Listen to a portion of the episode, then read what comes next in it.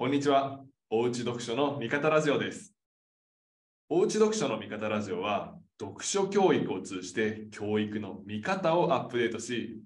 保護者様同士がお悩みや経験をシェアできるおうち読書の味方になるラジオです。日本初のオンライン読書教育の習い事、読んでみオンラインを運営する読んでみの創業者であり、代表である笹沼が毎週金曜日にお届けしています。家事の合間、子供たちの習い事の送り迎えの合間に、ながら聞きで楽しんでください。今日も最後まで聞いてくださると幸いです。よろしくお願いします。さて、えー今日はなんとゲストの方をお迎えしております。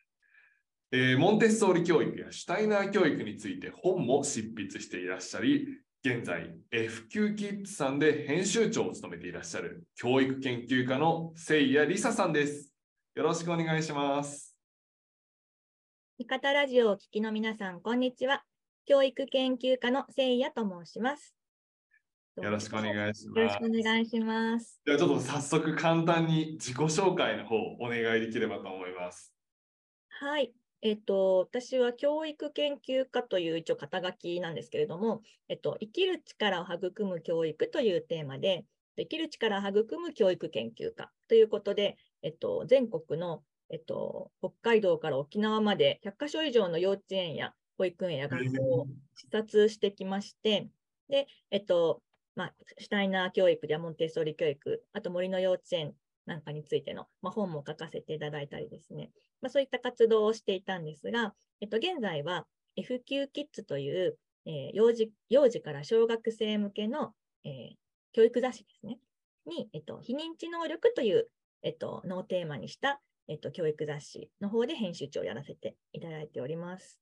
ありがとうございます。今回ですね、この FQ キッズさんとのコラボということで、まあ、一番最後に簡単なこうお知らせもありますので、ぜひぜひ皆さんお聞きいただければというふうに思います。ちなみに、せやさんご自身は本というテーマで今回お話しさせていただくと思うんですが、本はお好きですか？はい、子供の頃は私はすごく本好きというか、ちょっと本中毒みたいな感じで、本当にあの今思えばあの良くないんですけど、外食に行ってもご飯来るまで本読んでるみたいな感じで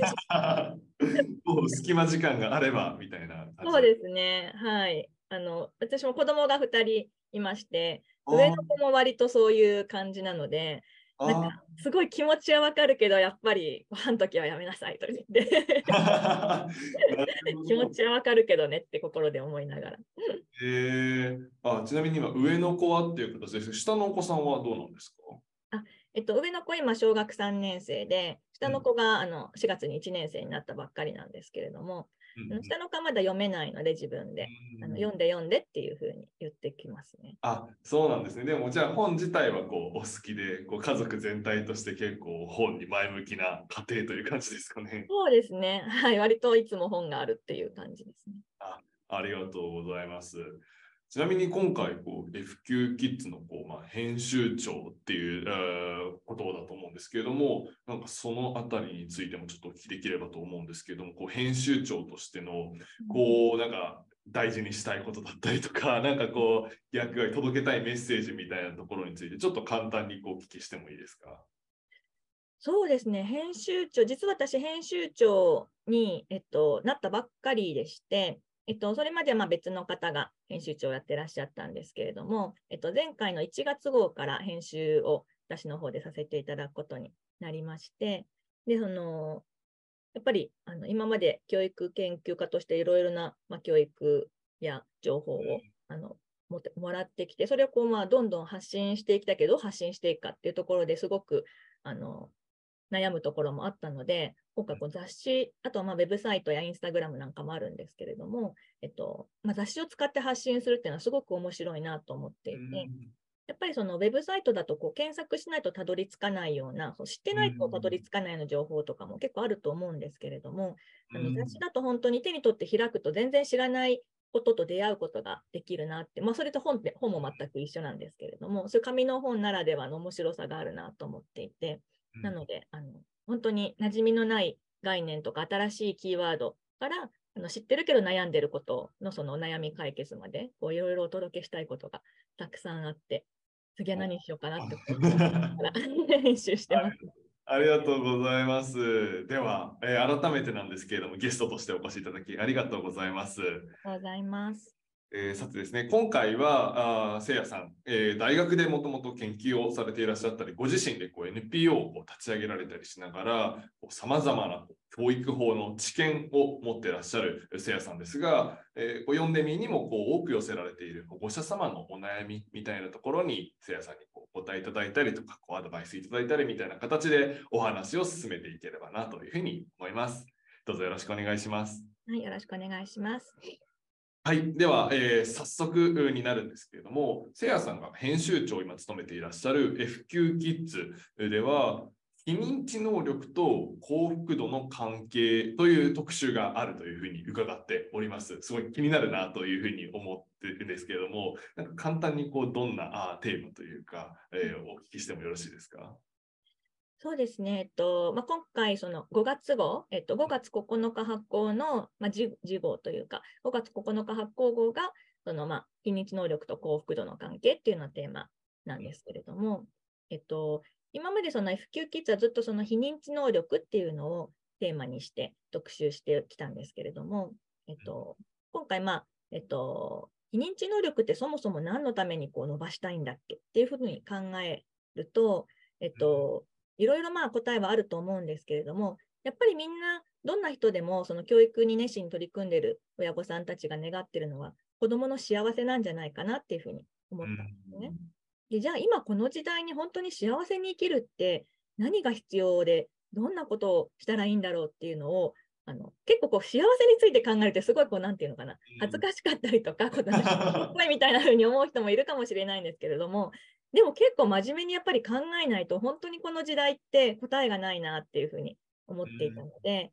それは今、そのウェルビーイングっていう言葉で、いわゆるその幸福な状態、その精神的にも身体的にも社会的にもこう満たされた状態っていうのをウェルビーイングとして、それを目指していこうみたいなことが、こう社会のいろんなところで動きが起こっているっていう話を、えっと、聞いていまして、それをその教育とか子育てっていうところにもぜひ取り入れて、その流れを取り入れていきたいなっていうふうに思ったので、まあ、非認知能力と、まあ、そこがすごく関連してるっていうこともあって、今回は、まあ、幸福度、ウェルビーイングと非認知能力の関係という特集を読ませていただいております。ありがとうございます。では、まあ、そういう意味ではこう、お子さんの教育みたいな観点で結構注目されやすい、このまあ非認知能力ではあるんですけれども、まあ、よりこう幅広くこう幸せ、その、まあ、人というか、その子がこう幸せにその後過ごしていくためにこう、まあ、注目すべき点みたいなところもあるのかなというふうに思うんですけれども、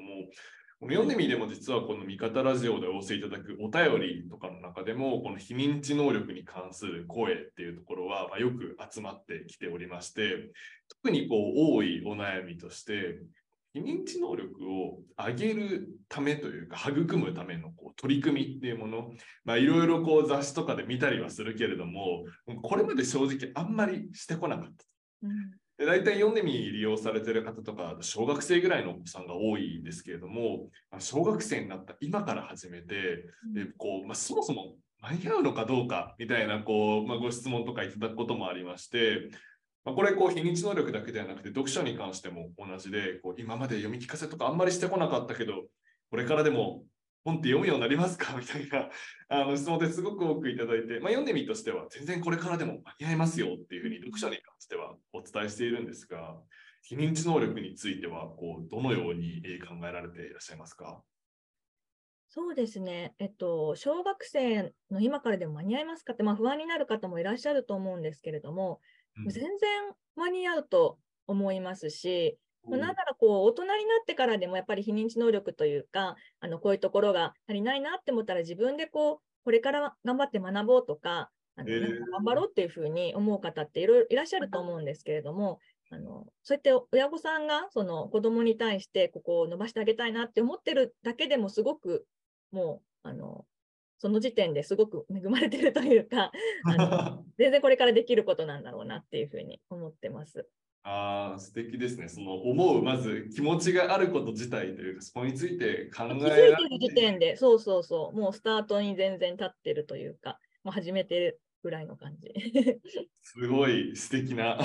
お声掛けありがとうございます。ではまあそういう中でもじゃあ実際にこの非認知能力っていうものをまあ伸ばそうじゃ何をしたらいいのか、まあ、間に合うのかもしれないけど、まあ、とはいえ今までやったことがないからどうすればって言った時に、まあ、まだまだこうパッとこれとこれとこれをやればいいみたいな風になることって少ないかなっていうふうに思うんですけれどもそのあたりについてのこうこんなことから考え始めるといいとかアドバイスとかあったりされますかね？そうですね。なんか、この非認知能力って言ってもいろいろなこう力があるので、例えばコミュニケーション能力だったりとか、こうやり抜く力であったり、まあ、自制心であったり、あるいはその自己肯定感であったりとか、いろいろあるので、まあ、それぞれによってこうど何に課題を感じてるかによっても違うかなとは思うんですけれども、そもそもこう非認知能力ってこう教育しないと身につかないというものではなくって、そのその子自身がこう好きな、例えばこう自分が好きな遊びであったりとか、当たり前にやってることを通して、まあ、伸びていくものなんですね。で特にこう非認知能力今まで伸ばせてなかったなとか、全然読書とかね、させて出てなかったなって思う方って、じゃあ子供が何してたのかっていうと結構こう遊んでたりとかっていうこともあったのかなと思うんですけど、まさにそういった子供が自分からやりたいって思ってやる遊びだったりとか、あるいはこうちょっといたずらだったりとか、そういうことを通して伸びていっているものなので、身につけようとか、あの外から持ってくるものではなくその、その子の中にあるもの、その子の中に育っていくものっていうのを、まず知っていただけたらなというふうに思います。なんかそういう意味で言うと、この非認知能力っていう言葉で結構一つにくくられてしまっているからこそ、なんか非認知能力というものをなんか伸ばさなきゃとか、正解があるように結構感じてしまう、まあ、それこそ数学力みたいな、あのように感読解力とかそういうのと同じように感じてしまいがちだけれども、なんかそういう一つの尺度で測れるスキルっていうわけではなくて結構いろんなその非認知能力の中にもいろいろあったりしてお子さんそれぞれにこう強みとなってる部分とか好きなものだったりとか違ったりするっていう認識で合ってますか、そうですね。はい。あの、まあ、そもそも非認知能力って言葉が認知能力の、いわゆる IQ ですよね。IQ みたいなテストで測れるものじゃないものみたいな言い方の概念なので、ちょっとその非認知能力って力があるわけじゃないんですよね。あ確かに確かに。そういうジャンジャンルがあるみたいななので、あのまあ、IQ とかそうテストで測れるものではないっていうところが、まあ、ポイントで、目に見えないからこそな悩むところもあるのかなとは思うんですけれども。はい、なんかそういう意味で言うとまさにおっしゃるように目に見えないいろんな種類があって、まあ、定義もこうじゃないものって結構ふわっとしているところもあってまあそういう中でじゃあ何をすればっていうのはよりこう悩ましくなってくるところなのかなっていうふうに思うんですけれどもなんかそういう意味でこう考えていくべきこととかまあそもそも先ほど考えてること自体がこう素敵だってお話もありましたけどなんかそんな中でこんなところからさらに一歩深く考えてみるといいよっていうようなことってありますか？そうですね、まあ、まず取り組めることが誰でもすぐに取り組めることがあるとすればまずはその目の前のそのお子さんをよく観察すること、その子自身をしっかり見てみることっていうのが大事なのかなっていうふうに思っています。うんうん、認知能力ってこう素晴らしいものがあって、それを外からこうくっつけるっていうことではなくって、その子自身が今そのどんなものを持っているのか、どんなことを好きなのかとか、どんなことを考えているのかとか、感じているのかとか、そういうことをまず知って、それを肯定して伸ばしてあげることっていうのが、まさにその非認知能力、例えば自己肯定感であったりとか、うん、そういった自分への自信であったりとか、そういったものを伸ばす第一歩になるので、その子の、まあ、その子自身の個性ってどんなものなんだろうっていうのを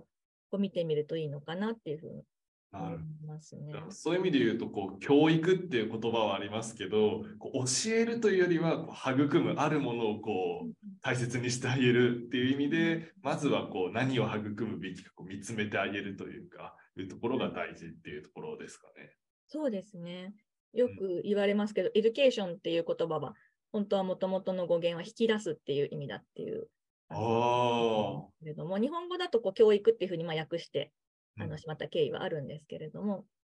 その子の持ってるものを引き出すっていうことが、まず大事かなっていうふうに思うので、絶対その非認知能力がないっていうことは、あの、なくって、その子自身が持ってるものを見つめて伸ばしてあげるってことが、まずすごく大事なことかなっていうふうに思います。なるほど。確かに。この、まあ、味方ラジオを聞いていらっしゃる方まあ、かなりこう小学生ぐらいの保護者さんが多い、まあ、先ほどもちょっとお話したところではあるんですけども、まあ、そういう意味で言うとこう未就学児とか、まあ、さらにこう低年齢のお子さんに対する関わり方と、まあ、小学生以降とかってなった時の関わり方みたいなものって違いというか、なんか心構えてるなんか差とかってあったりしますか？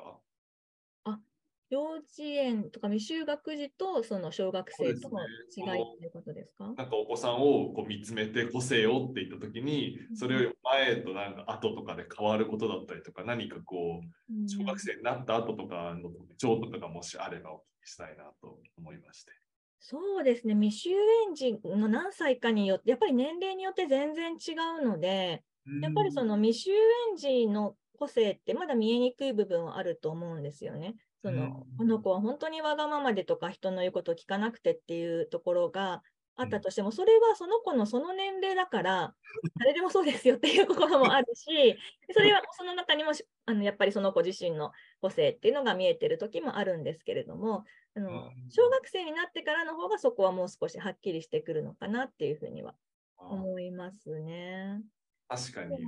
と特性なのかどうか、属性なのか年齢なのかは分かりづらいですよね。そうですね。なんかすごいやっぱりお悩み相談で、この子は本当になんかすぐ人を叩いちゃうんですとか、あのすごい本当に悩む方多くて、本当にそれはやっぱり悩ましいことなんですけど、その子の年齢だったらそれはそうですっていうこともすごくありますし、それをどう受け入れてこう導いていくかっていうことが、まあ、大事なのかなとも思うんですけど、まあ、そのその子自身がやっぱり何に興味があるのかとか、何が好きなのかとか、何でよく遊んでいるのかとか、っていうのがまずヒントになるのかなと思うのと、あとはその、私もこれも昔人から聞いた話なんですけど、何でよく怒られるのかっていうのも結構その子の個性に関わる。えー、面白い。なんか個性とか長所とかこう才能って褒められることがっていうイメージがあるじゃないですか。うん、でもそのやりすぎて怒られてること、私なんかはよく本読みすぎるって怒られたんですよ。はいはい、いつまで読んでるのとか、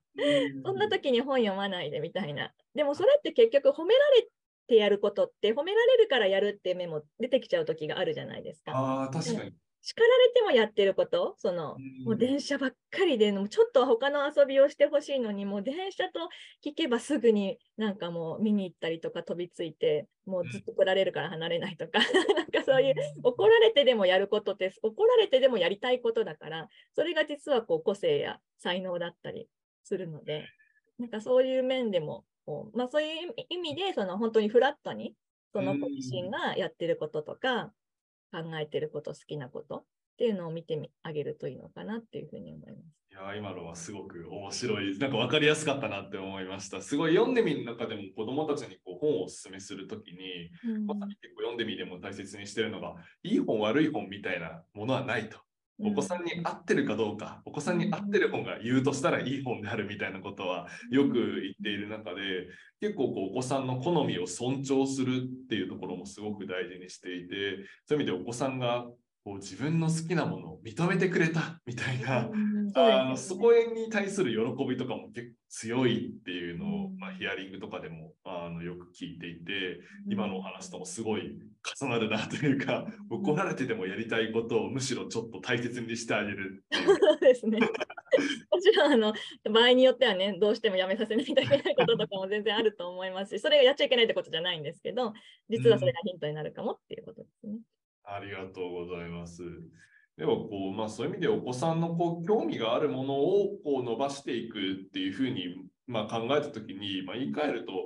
他のお子さんとかと、まあ、比べたりっていうことではなくてとか、まあ、じゃあ何か学年相応の何かだったりとか、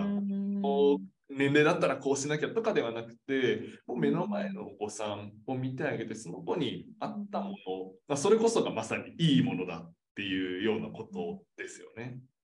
そうですね。あの少しこう話があの広がるというかあの FQ キッズの話になっちゃうんですけれども、あのさっき話していたウェルビーイング、うん。幸福度と非認知能力の関係っていうのを今回まあ特集するにあたって、私もこう専門家の方にお話を聞いたり、たくさんこう、まあ、編集ライターの人とも一緒に本を読んだりとかして、調べたんですけれども、こうウェルビーイングと、まあ、幸福を感じることで一番やっぱ大事なのは、こう人と比べないことっ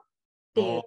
人と比べられるものを手がかりにしなしすぎないことっていうのがすごく大事っていうような話があったんですね。うん。例えばこうやっぱり学力だったりとか、あのまあ、成績だったりとか、あのあるいはまあ学歴、あるいはそのまあ大人だったらお金とか、あのうん車とかね、家とか、なんかその目に見えるもの、そのものをどれだけ持ってるかとか、その、人と比べやすいステータスをどれだけ持ってるかっていうことは、こう比べられるからこそみんなこうつい追い求めてしまうんだけれども、実はそれは直接その幸福度と相関関係がないっていうことが、幸福学っていうその統計学とかをこうベースにしたこうきちんと学術的なこう学問分野があって、その研究によっても分かってるっていうふうに目に見えるものを持って持って、まあ、言ってしまったら他の人と比べて買って買ってもそれは幸せになるとは限らないっていう。そうです、そうです。あの比べても食われても、比べても終わりがないし、上には結局上がいるじゃないですか。うんなので、ずっとその、まあ、幸せ、それを追い求めることがもう目的になってしまって、その幸せっていうものと、実はそれがどんどん高まってるわけじゃないっていうふうになりがちっていう話がありまして、なるほど。すごい人間の差がというか、見えるものを追求するのは当たり前じゃないですか。でも実はそうじゃないんだよっていうような。いやあのその子自身の自分軸を持つってことがすごく大事っていうふうに言われていて、なるほど。自分がいいと思うものとか、自分が好きなもの、自分が幸せだと思うことだったり、状況だったり、あるいはその自分が好きな人とのコミュニケーションだったり、関係性だったりとか、そういったものが幸福度と密接に関係があるっていうようなあ話がーありまして。まあ、今のお話で言うとこう、まあ、自分軸っていう言葉がありましたけど、やっぱり先ほどのお話から続くところで言うと、こうお子さんの、まあ、好み、興味、怒られてでもやりたいようなこととか、まあ、そういうようなところから、お子さんの、まあ、人と比べないお子さんを起点にしたこう軸というか、こういう方向が自分は好きなんだとか、ありたいんだっていうところをこう見つけて尊重してあげるっていうところにまたつながってくるっていう形ですかね。そうですね。うん。ほど。まあ、一方でこう、まあ、この味方ラジオの中でも以前取り上げたことがあるテーマでもあるんですけれども、この今の時代ってこう人と比べやすすぎるっていうところもあるかなというふうに思っていて、まあ、例えばこう、まあ、スポーツでも何でもいいんですけど、もうネットとかですぐこう世界一とかが見えちゃうわけですよね。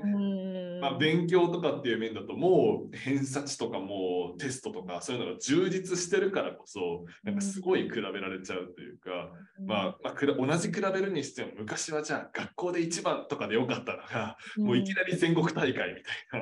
な感じかなっていうふうに思ったりしていてで、まあ、そういう意味で子育てっていう面でも保護者様もネットに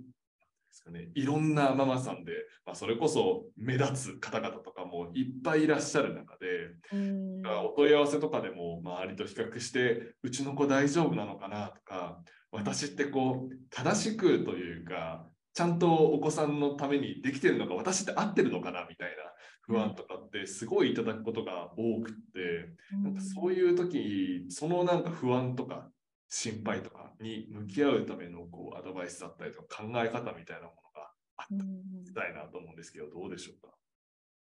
そうですね。やっぱりその自分の外にこう正解があるとか、この目指すべきものがあるっていうふうに思うと、しんどくなってくるんですよね。どうしても比較をしないといけないっていうことになるので、まあ、もちろんその上を目指したいっていうことが、例えばスポーツでね、もっと、うん。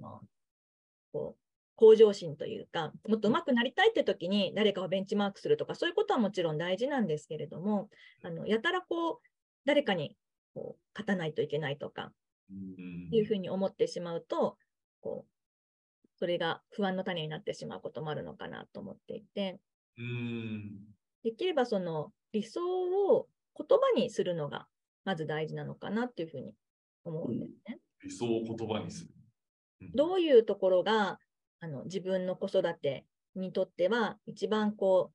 大事なのか、子供にどういう子に育ってほしいのか、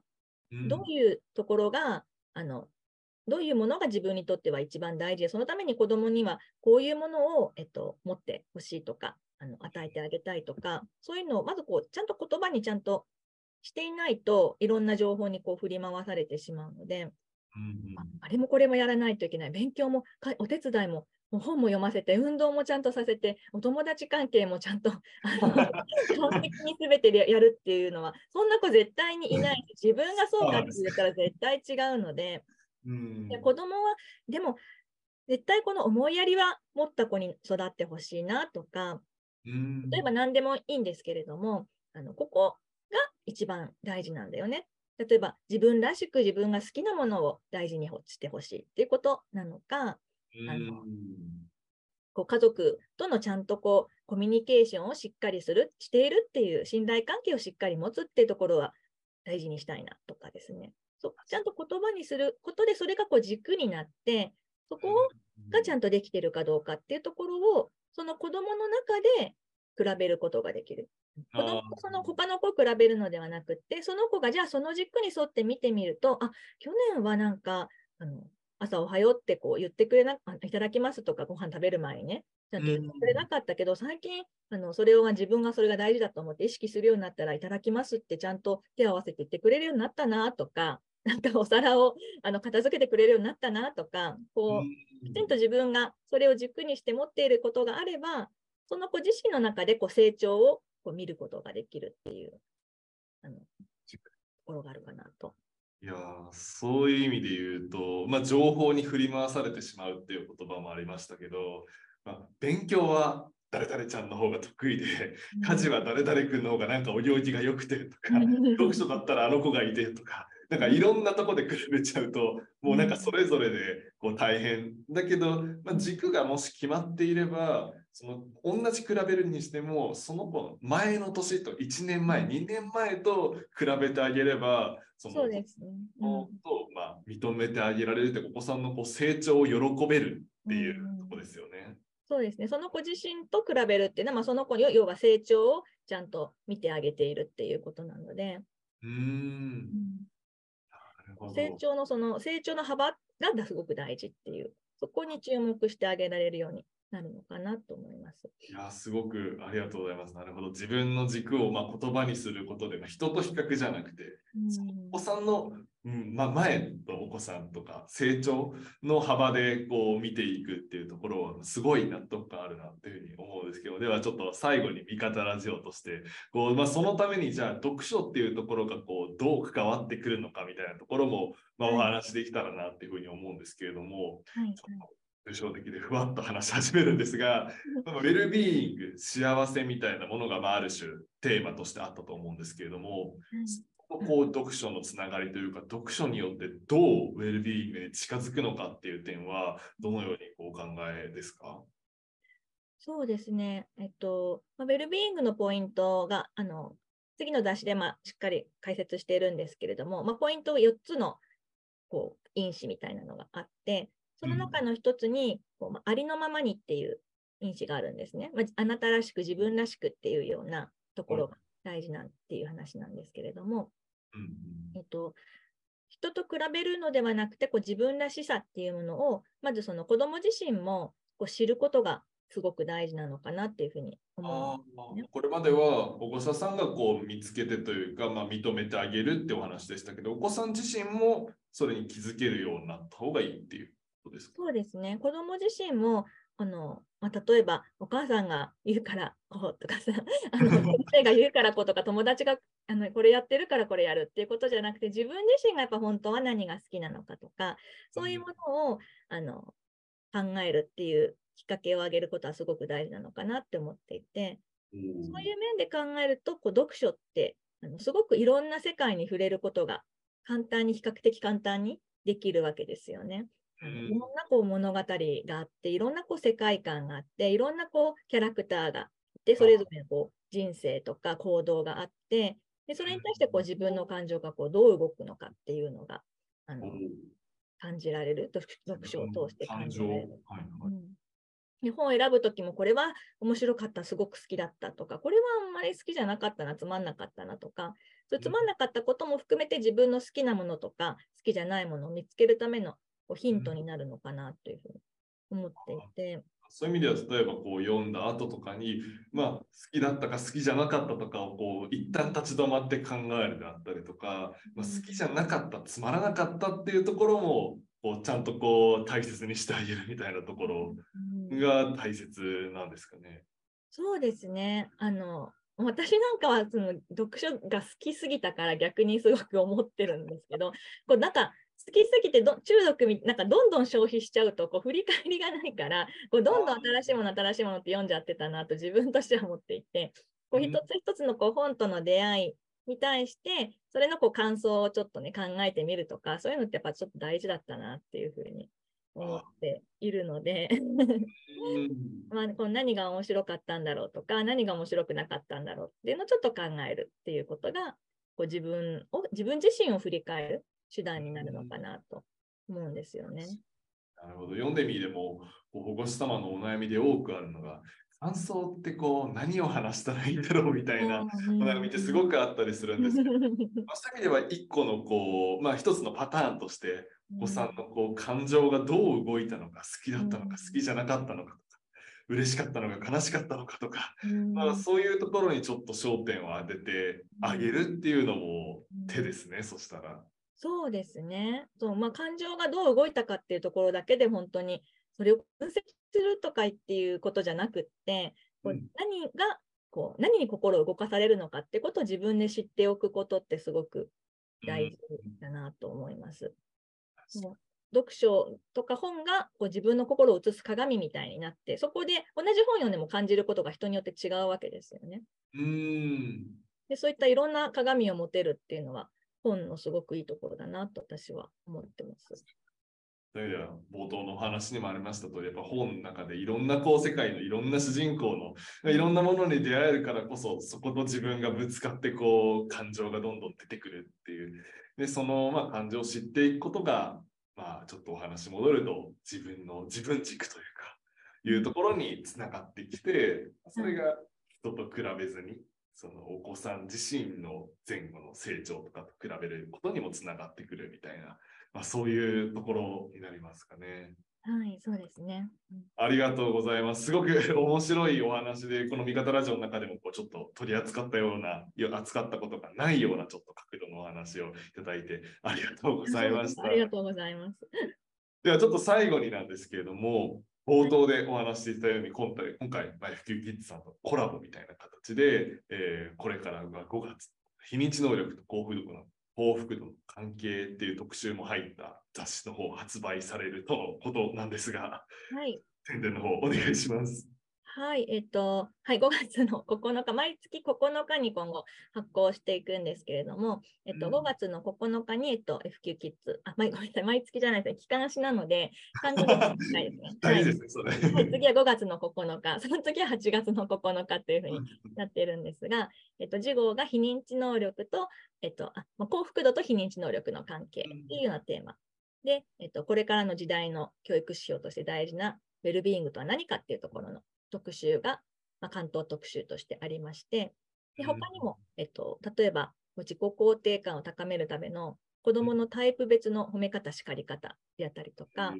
とこう諦めない子に育てるためのやり抜く力の伸ばし方であったりとか、あるいはこう夢中になってこう遊ぶ遊びの体験っていうのをどのように見守ったらいいかっていうようなこう playful learning っていう考え方があって、このプレイフルラーニングな遊びや学びのためには、どんな遊びのあの関わり方が大事かっていうようなことを、復習がいろいろありまして、どれもこう子育て世帯の、まあ、幼児から小学生の方にはあの役に立てていただけるんじゃないかなと私は思って編集しておりますので、ぜひよろしければあの興味持っていただいた方は、ぜひこう Amazon や、えっとまあ、書店さん、あとは富士山っていう雑誌専用のサイあのサイトがあるんですけれども、こちらで、はい、あのお手に取っていただければ嬉しいなと思います。ありがとうございます。ちなみになんですが、その特集、まあ、いろいろちょっと今、興味深いなっていうテーマが並んでたと思うんですけれども、せいやさんご自身が一押しというか、これがなんか面白かった、すごい編集してて記憶に残ったな、みたいなコーナーとかテーマとかってあったりしますか？一押しですか？いや、どれも一押し そりゃそうだけど、でもウェルビーイング特集はもちろん、そのうん今回のすごく大きな特集なので一押しですし、あとはタイプ別の褒め方、叱り方っていうのも、その自分自身が子供と全然タイプが違った、違ってすっごい悩んだことがあったので、うん。あのそれのそのその悩みをあのあの辛かった気持ちを抱えてる人がもしいたらぜひ届けたいと思って組んだ特集なのでそれもですし。やり抜く力の伸ばし方とかはでも私の中で一番今回勉強になったなって思ったのはこのやり抜く力を伸ばす特集っていうのが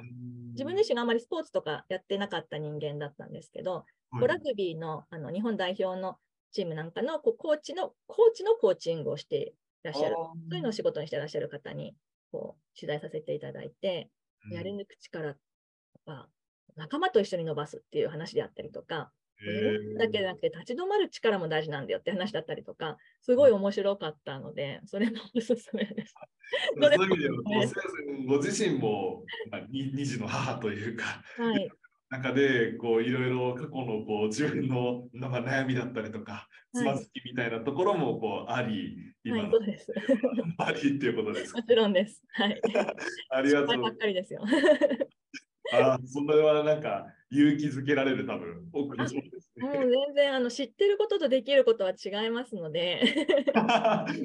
やっぱり知ってなければやろうともできないじゃないですか。なので知るってやっぱり大事だよなっていうふうに思って私はお届けしています、あーすごい今素敵なまとめですね。はい知るとできるは違うけど知らないとやろうと思えないっていう。そうです、そうです。はい。だから知ってるからこそ、あれもこれもできてないってやっぱり思う面もあるじゃないですか。でもやっぱり知って、やろうとしてるだけ私頑張ってるって常に自分で自分を励ましながら 子育てしていますので、えそーの子育ての助けになればなって思って。はい、ありがとうございます。では僕らのこのおうち読書の味方ラジオまさにこう知ってればやろうと思えるっていうところをこう大切にしたコーナーこれからも作っていけたらなというふうに思います。本日ありがとうございました。はい、ありがとうございました。はい、それでは味方ラジオをお聞きの皆さん最後までご視聴してくださりありがとうございました。今回のラジオが面白かったためになったという方は、ぜひアンケートの方へお便りをお待ちしております。お便りはこの味方ラジオの特設サイトに掲載されている Google フォーム、または Spotify や Apple Podcast の概要欄、読んでみーの会員さんであれば LINE のメッセージや YouTube の概要欄にも Google フォームが設置されています。そちらからお送りください。さて、えー改めて今回こう、どうして私たちがこのお便りをお待ちされますと言っているかについてなんですけれども、まず1点目、この味方ラジオをより良いものにしていくためです。この良かった点、悪かった点、えーどちらも教えていただいて、まあ良かった点は継続して、悪かった点は改善したいなと思っております。2つ目、この読んでみのある暮らし、おうち読書のある暮らし、なかなかこう保護者様同士では知ることができない、他の家庭の取り組みって見えないものだと思うんですけれども、まあ、それをシェアしていただくためになります。そして最後3点目、今回のことにもつながるんですが、まあ、保護者様にとってのこうアウトプットとして、今回じゃあ例えば聞いてみて、知ってみて、やろうと思ったこと、もしかしたらあるかもしれないんですが、それについてちょっと一回考えてみて、あ、今回どんなことを知れたら、あ、じゃあこれまでどうだったかな、そんなことを振り返るきっかけにしていただけたらなというふうに思います。えー以上3点皆さんからのお便りをお待ちしております。また、えーぜひツイッター、インスタグラムにて、ハッシュタグ、おうち読書の味方ラジオで感想のハッシュタグ投稿もお願いいたします。えーぜひ今回は、あーそれに添える形で、こう、キューキッズのお5月号気になるな、なんていうコメントもしていただけたら嬉しいなというふうに思います。ありがとうございます。はい、それでは今回はここまでになります。また次回お会いしましょう。さよなら。